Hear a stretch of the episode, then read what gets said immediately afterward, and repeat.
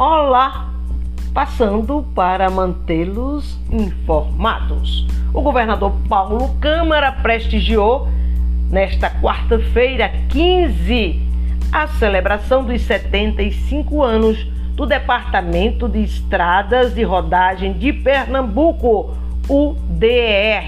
Além disso, o governador pernambucano também autorizou a reforma e adequação do edifício sede, com investimento estimado em mais de 7 milhões de reais. Atualmente, o departamento é vinculado à Secretaria de Infraestrutura e Recursos Hídricos. Somente nos últimos três anos, o DR Pernambuco entregou 16 obras em rodovias estaduais, totalizando 204 quilômetros com investimentos total de mais de 170 milhões. Servidores da Prefeitura de Juazeiro participaram de curso online sobre infrações de trânsito e processos administrativos. O curso foi promovido pelo governo do estado através da Secretaria da Administração e do Conselho Estadual de Trânsito, CETRAN reunindo representantes de juntas administrativas de recursos e infrações de toda a Bahia.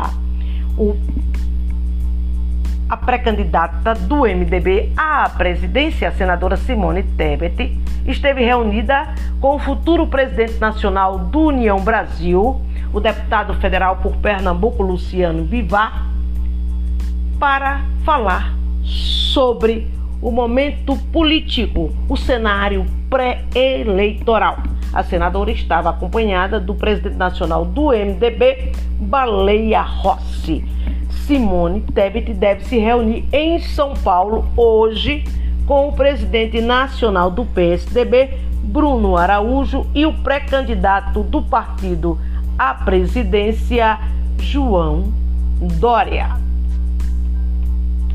Olha, minha gente, hoje, quinta-feira, a vereadora Neguinha da Santa Casa participa de programas na cidade de Petrolina. O primeiro compromisso é na Rádio Jornal, com o apresentador Valdinei Passos, às oito e meia da manhã. O programa Supermanhã com Valdinei Passos.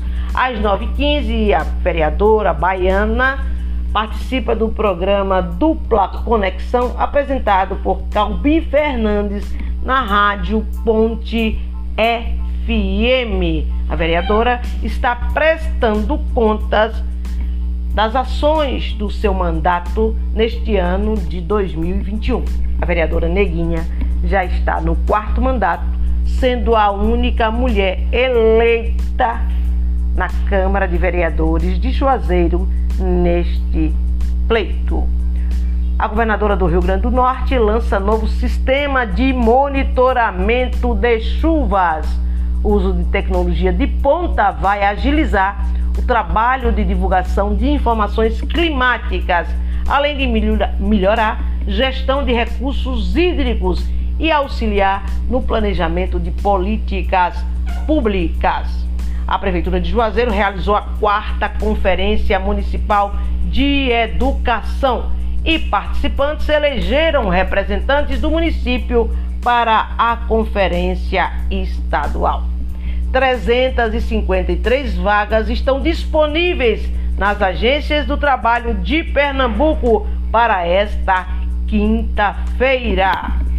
Membro do Conselho Municipal da Pessoa com Deficiência de Juazeiro é eleito para o Conselho Estadual. Essas e outras notícias você lê no blog joseliamaria.com. Me acompanha também no Twitter, no Instagram, no canal do YouTube do blog Josélia Maria. Opinião e sugestão 8799324213 ou no e-mail josélia.imprensa@hotmail.com.